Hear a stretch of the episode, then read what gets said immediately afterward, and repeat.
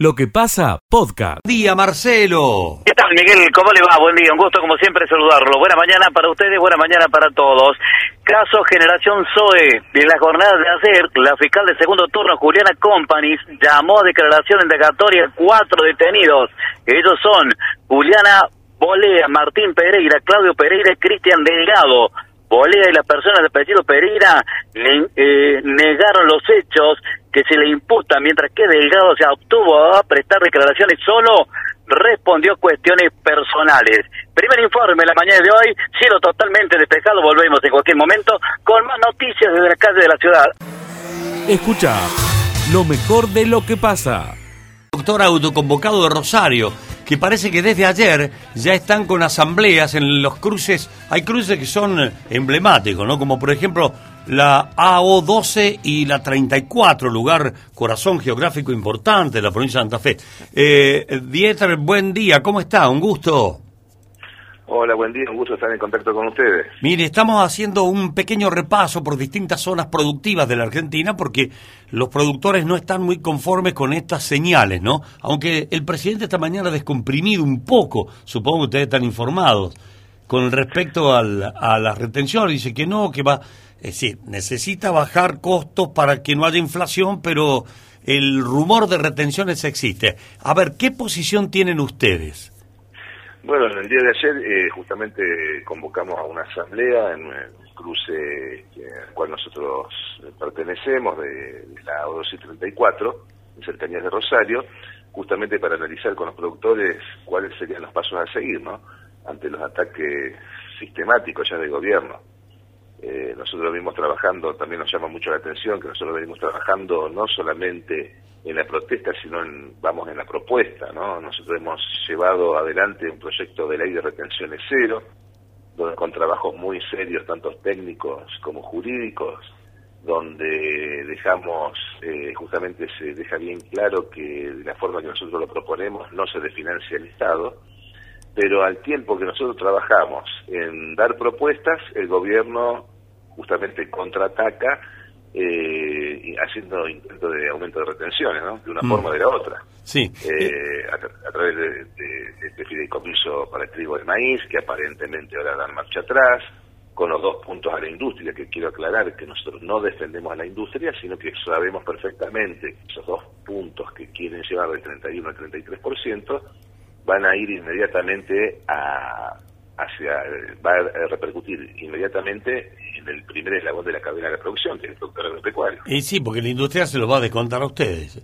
Claro. Es una, vieja mecánica.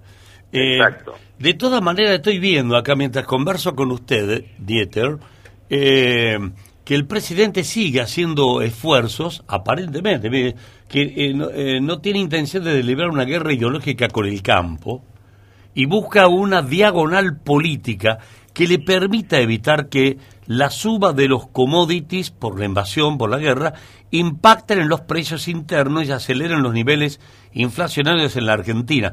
Es como que se compromete a no aumentar, pero algo de algún lado tiene que, como en la jerga popular, rascar para, para poder mantener los precios abajo.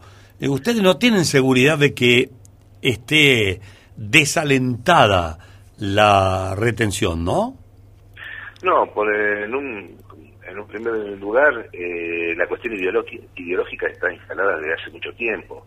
El gobierno tomó como al campo como un enemigo, porque sabemos que los gobiernos populistas necesitan de dos factores fundamentales para poder ir adelante. Dinero, que justamente lo consiguen en forma las cajas del sector agropecuario, y un enemigo, y el enemigo fácil de enfrentar es el sector nuestro, donde somos solamente 280.000 productores los que quedamos, porque en el último censo agropecuario desaparecimos 80.000, y entonces es un combo fácil para el gobierno. Eh, por eso creo que la cuestión ideológica está instalada. Mm. Por otro lado, eh, no nos dejemos engañar. Eh, la semana pasada eh, los políticos, el gobierno se paseaba por la por la Expo, diciendo que no iba a haber retenciones, que no iba a haber eh, ningún tipo de, cargas tributarias al campo. Eh, mismo los exportadores, ante algún rumor, el viernes a última hora consultaban y le perjuraban que no iba a haber absolutamente nada. y el domingo 13 saca la resolución del gobierno. Claro. Por lo tanto, no le, no le podemos creer. Y vamos Miren. a ser francos, y vamos a ser, si me permite, Sí. eh, justamente la oposición salió eh, a decir que en caso que se aumentaban los impuestos, en este caso las retenciones, ellos estaban dispuestos a no votar a favor Sí. del acuerdo con el Fondo Monetario en el Senado. Mm. Eh, por lo que creo que me parece que es una jugada del gobierno ahora dar marcha atrás, frenar un poco, esperar al día jueves que se vote, probablemente el día viernes o el fin de semana tendremos el aumento de retenciones como... Bueno, mire, no, no quiero dejar afuera el- a un oyente, porque ta- usted mencionó la cuestión ideológica, y, y acá hay oyentes de todo tipo, hay, hay macristas, Sí, hay cristinistas, acá hay uno que seguramente no es macrista, porque dice, buen día Miguel, pregúntele si cuando Macri le aumentó las retenciones no dijeron nada, dijeron era necesario.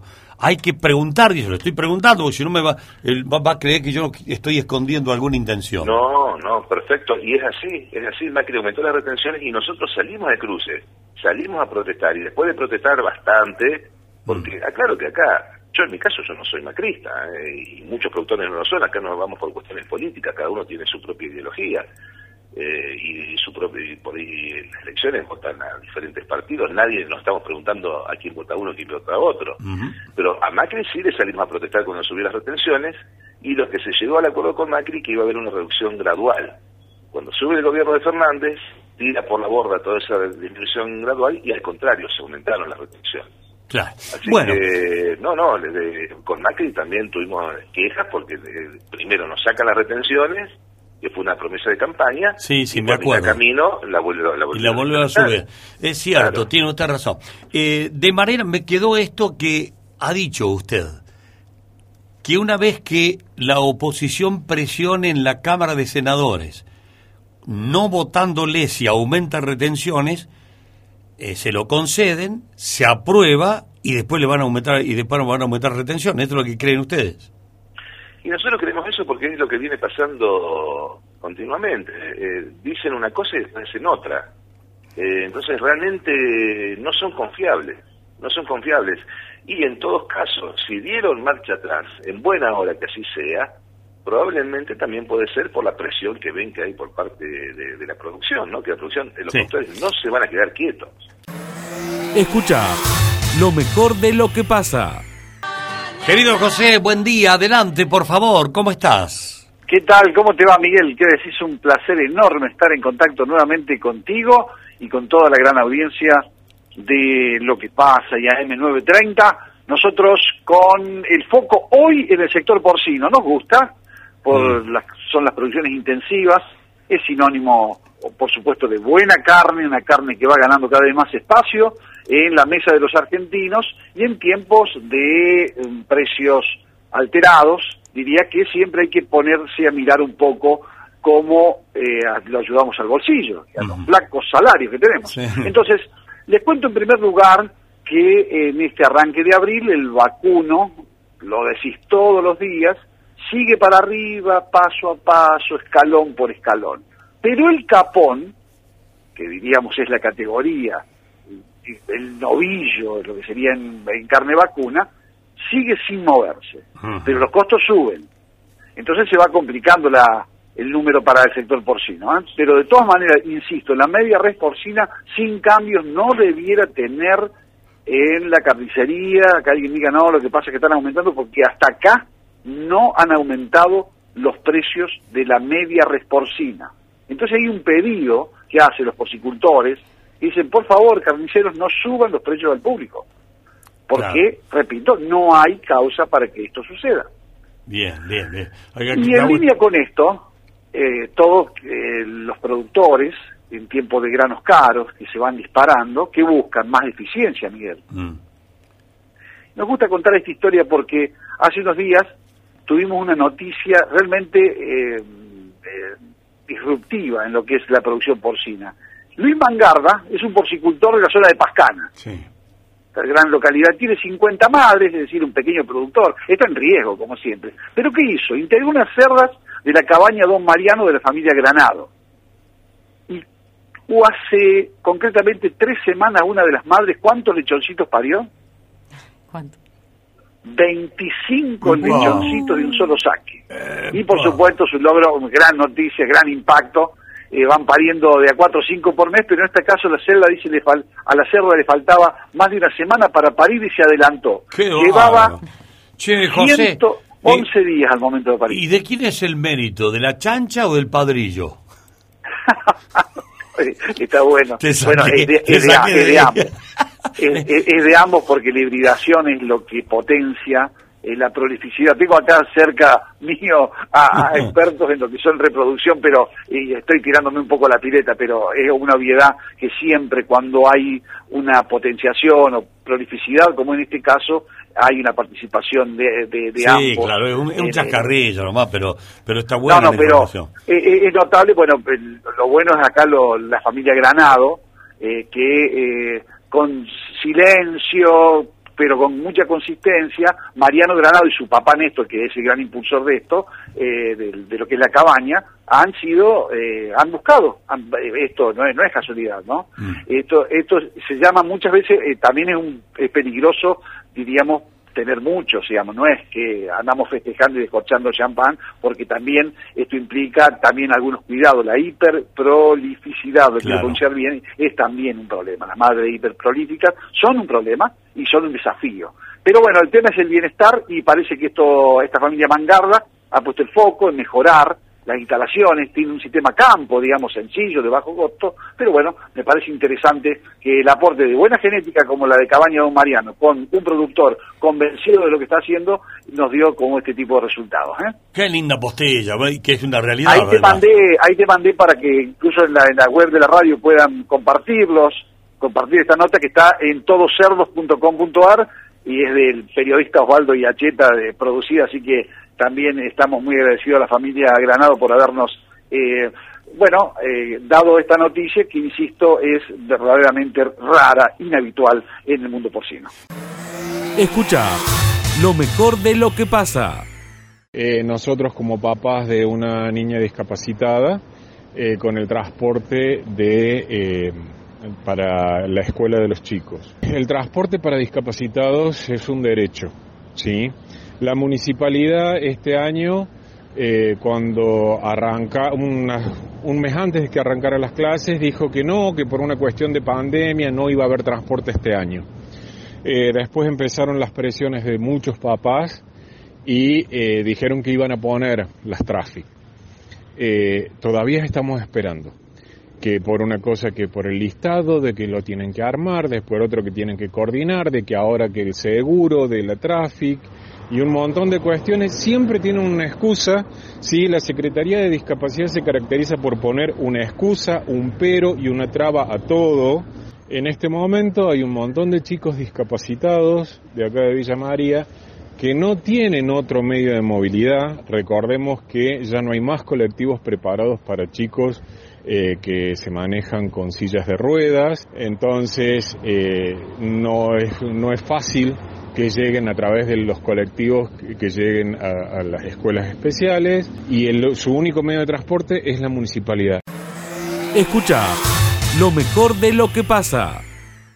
Hoy declara Macarrón y otros tres testigos. ¿Qué nos dice? ¿Qué nos comenta? Eh, Fabián Petenati desde Radio Río Cuarto. Fabián, buen día. Hola Miguel, un gusto saludarte, buen día para ustedes allí en Villa María, que ha pasado el cuarto intermedio aquí en el juicio de eh, Marcelo Macarrón por el crimen de Nora Dalmazo, porque bueno, han finalizado los eh, las presentaciones por parte del fiscal eh, que entiende la causa, eh, Julio Marcelo Rivero, y también de la defensa técnica, en este caso Marcelo Brito, que cuestionó duramente y planteó alguna serie de nulidades durante la elevación, o por lo menos el proceso de elevación a juicio en el eh, dictamen elaborado por el fiscal Luis Pizarro. Al ser consultado por los jurados técnicos, por el presidente de eh, la Cámara eh, Primera del Crimen, eh, dijo que esa nulidad no correspondía efectuarla. Ellos, porque están considerando que tienen que participar del juicio, pero dejó la responsabilidad a que los jurados técnicos por la que así lo establece la, legislación, podría declarar la nulidad a elevación de juicio, por lo cual se ha pasado a un cuarto intermedio en estos momentos. Ah, mira vos, se, podría declarar la nulidad del juicio, Fabián. Claro, así es. Bueno, si bien no lo planteó él directamente, dejó que los jueces técnicos de, eh, o la Cámara que eh, recordemos que este juicio se lleva adelante con jurados populares, los tres integrantes de la Cámara, los jurados técnicos, puedan eh, definir esa situación, por lo cual se ha pasado un cuarto intermedio de cinco minutos. Che, qué pelota le tiró a los jueces, ¿no? Eh, sí, es parte de una, estrategia, sí, sí, inclusive se extendió por más de una hora. Primero habló su codefensor, eh, Allan, quien destacó fundamentalmente la objetividad de los jurados populares y la necesidad que se sustancie con las pruebas en este juicio. Y en otro momento, cuando habló Marcelo Brito, habló de la objetividad y de la imparcialidad de los jurados y cuestionó con dureza a todos los fiscales que estuvieron en la causa, pero se centró fundamentalmente en algunos aspectos, inclusive con placas que se eh, proyectaron aquí o se difundieron, eh, donde cuestionaba algunos aspectos de la elevación a juicio de la nulidad de algunas cuestiones que, bueno, al final le preguntó el, presidente de la Cámara, el doctor Daniel Baulaña, si iba a pedir la nulidad y en ese sentido dijo que ellos querían un juicio porque consideraban que iba a llegar la absolución de Marcelo Macarrón, pero a su vez dijo que esa resolución la tendría que estar efectuando la propia Cámara. Así que, bueno, pateó la pelota hacia los jurados técnicos que están deliberando en este momento. Bueno, cuando terminen de deliberar, avisanos si declaran nulidad o no, o sigue la cosa. Avisanos, Fabián. Así es, sí, sí, sí. Escucha lo mejor de lo que pasa. Bueno, tenemos un faltante de un poquito más de 40 bancos y creo que la idea del intendente de que en lugar de seguir viendo cómo ubicábamos estos chicos, nos propuso la posibilidad de hacer una escuela nueva, lo vimos viable, que teníamos un espacio físico transitorio hasta que podamos construir la escuela y que estos chicos sean la base de una nueva escuela secundaria que va a tener también una formación profesional en automatización y robótica. Nos pareció interesante poder asociar terminalidad de escuela secundaria con vista a estudios superiores con la habilitación para el mundo del trabajo. Así que esta semana me acaba de decir el inspector, lo dijo públicamente, que vamos a tener los docentes designados para poder iniciar eh, las clases con el primer año.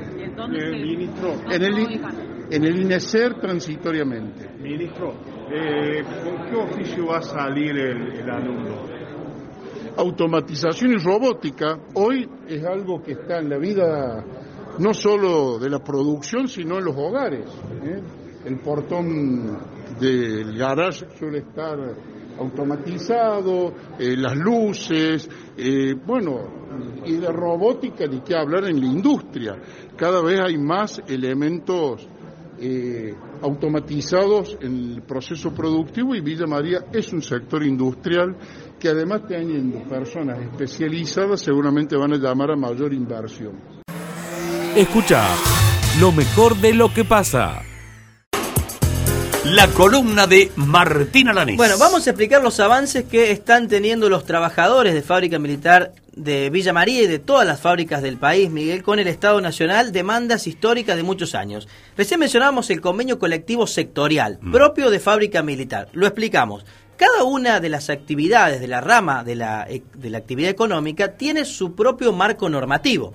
Los trabajadores metalúrgicos tienen su propio convenio colectivo de trabajo, los eh, estatales tienen su propio convenio colectivo de trabajo, los estatales provinciales su propio convenio colectivo de trabajo. En el caso... Los periodistas. Los periodistas también tienen su propio convenio colectivo de trabajo. Claro, los trabajadores de fábrica militar, que son fabriqueros, que producen, hoy están encuadrados dentro de la administración pública nacional, es mm. decir, como un administrativo más de la misma manera que son los de ANSES, los de PAMI y demás. Ah, lo que está pidiendo el gremio desde hace muchos años y lo que se está discutiendo ahora, y tienen un plazo hasta el 10 de diciembre para poder terminar de cerrarlo, es el propio convenio colectivo de los trabajadores de fábrica militar, para discutir directamente con el Estado Nacional un sueldo, que va a ser distinto seguramente a los de ANSES, a los de PAMI, producto de que es una actividad productiva es decir, la propia fábrica se genera los recursos para pagarse los sueldos y también es de riesgo. Ese convenio colectivo va a incluir eso que mencionaba recién Diego. el el riesgo del laburo, también la ropa, el ambiente, las condiciones de trabajo, no solamente lo salarial. Pero eso ATE, no lo, pero si eso lo maneja. No, no, no, no, no, Miguel. Eso están encuadrados dentro de la administración pública. Sí, obviamente que el gremio. ¿Por qué cada vez que hay un conflicto en la fábrica marchan los de ATE?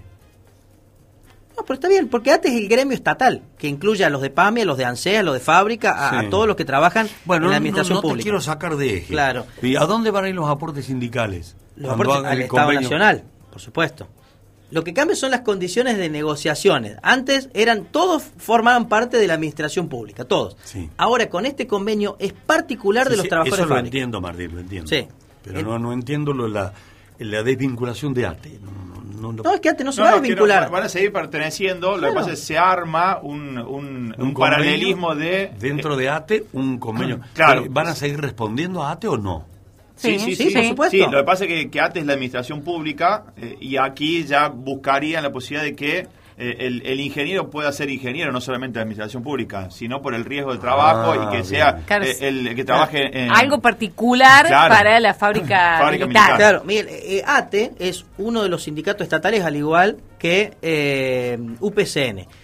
allí todos los estatales, algunos están en ATE, otros en UPCN, independientemente de la rama o de la actividad. Eso no, importa, digamos. Lo que importa es el convenio colectivo propio que van a tener los trabajadores de fábrica, ¿no?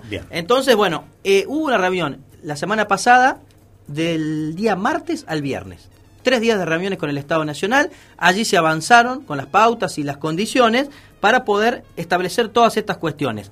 Categorías, ropa, seguridad, ambiente que van establecidos en el convenio colectivo de trabajo. Y otro aspecto importante, muy importante, que es el pase a planta permanente de un total de 180 trabajadores en todo el complejo de fabricaciones. Villa María, Río Tercero, Azul, Hachal, Fray Luis Beltrán, sede central. Son trabajadores que en el año 2014 ganaron su concurso.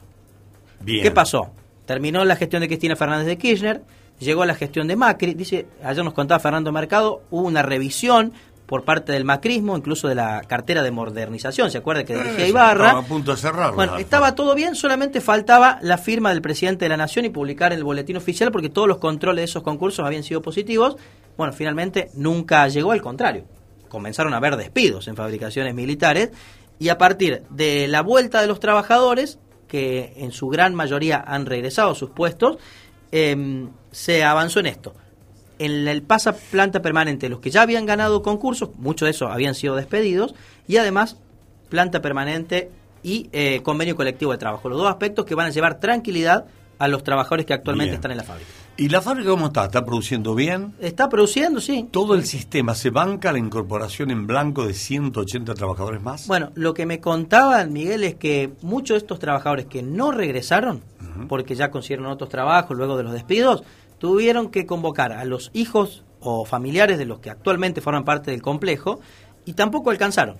Tuvieron que abrir la convocatoria. Porque hay mucha producción. Había mucha producción. Vamos, que me gusta. Exactamente. ¿Sabés que me queda pendiente preguntarle al macrismo por qué no permitían que las fábricas produjesen?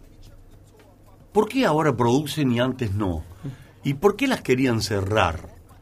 Porque es una industria pesada, es una industria fuerte. Yo no sé por qué, no, nunca tuve la respuesta. Yo se lo he preguntado a varios macristas. Sí, ¿eh? bueno, y allí está un poco. encontré una, una respuesta de por qué en vez de aumentar la producción, porque había, yo doy fe de lo que estoy diciendo, ¿eh? había posibilidades de contratos con España, con otros países, mucho, para generar mucho más producción, pero no, lo abortaban. ¿Por qué?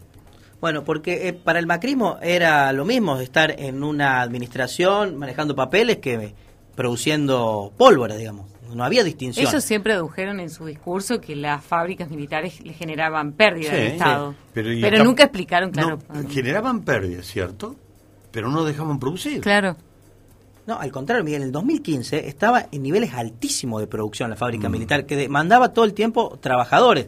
Ahora que, eh, digamos, había más gastos tal vez de lo que ingresaba, bueno, tal vez era una cuestión a corregir administrativamente, pero cortar el chorro directamente como lo hicieron y expulsando trabajadores, obvio que ninguna planta iba a funcionar. De hecho, la de Azul la cerraron. Recordemos que la de azul la cerraron, y ahora sí se salvó. reabierta, sí, de milagro. Sí, se salvó. Se salvó de milagro. Bueno, lo que está pasando ahora es que están demandando más trabajadores y no alcanzan con aquellos familiares de lo que están, sino que están convocando a nuevos trabajadores. Así que es un buen momento y también es un buen momento para discutir las condiciones laborales y también el, pase a planta permanente.